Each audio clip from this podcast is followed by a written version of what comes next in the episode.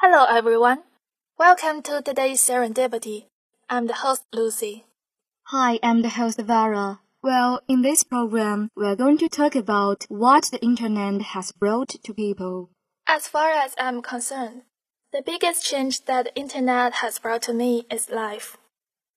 I agree with you very much. In the case of payment, for example, I remember paying in cash when I was a child, but now we seldom use it and we can pay at any time through a mobile phone. Yes, through Alipay and WeChat Pay, it's not only fast, but also decreases the loss of our money. So it's communication. We used to need letters, but now we only need WeChat and QQ. Well, have you ever heard of the sharing economy? The sharing economy is that an item can be used by multiple people. It has been deeply involved in our lives. Do you share bicycles in your city? I believe that in most cities, there should be shared bicycles. Yes, there are all kinds of shared bikes in my city. Just scan the QR code above and you can use it. When we are done using it, others will use it again. This is the sharing economy, which saves a lot of social resources. Shopping is also convenient because of internet. Do you often shop online? Of course, the shopping festival is just around the corner.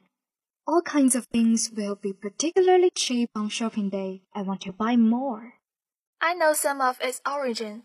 When Taobao Mall was promoted that day, resulting in turnover far exceeding expectations. Therefore, Singles Day has become a fixed date for Taobao to hold large-scale events.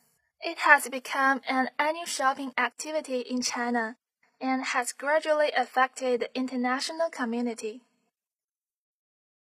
It's more than that. The internet makes it easy to disseminate information from country to all kinds of star news. The internet will recommend what you like to see according to your preferences. Yes, the internet saves a lot of running time and improves efficiency. For example, it used to be difficult to line up at a railway station to buy tickets.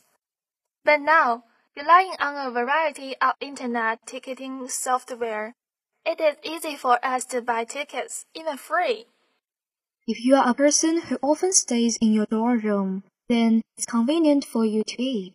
You can order your meal through your mobile phone software. The internet has really changed a lot. It seems natural to go to the cinema, but with the development of the internet, it is only a way to watch movies. The development of internet hasn't only brought about changes in film technology, but also changed people's habits of watching movies. With the internet, people are no longer confined to cinemas. Movies and television works from all over the world can be seen on the internet. The network is a vast space. There are many new and unknown things. It is beneficial to the development of college students' potential. It is convenient for college students to find information and solve the difficulties in their study. At the same time, network provides students with a broad online campus, and learners can receive higher education anytime and anywhere. With the internet, people seem reluctant to think.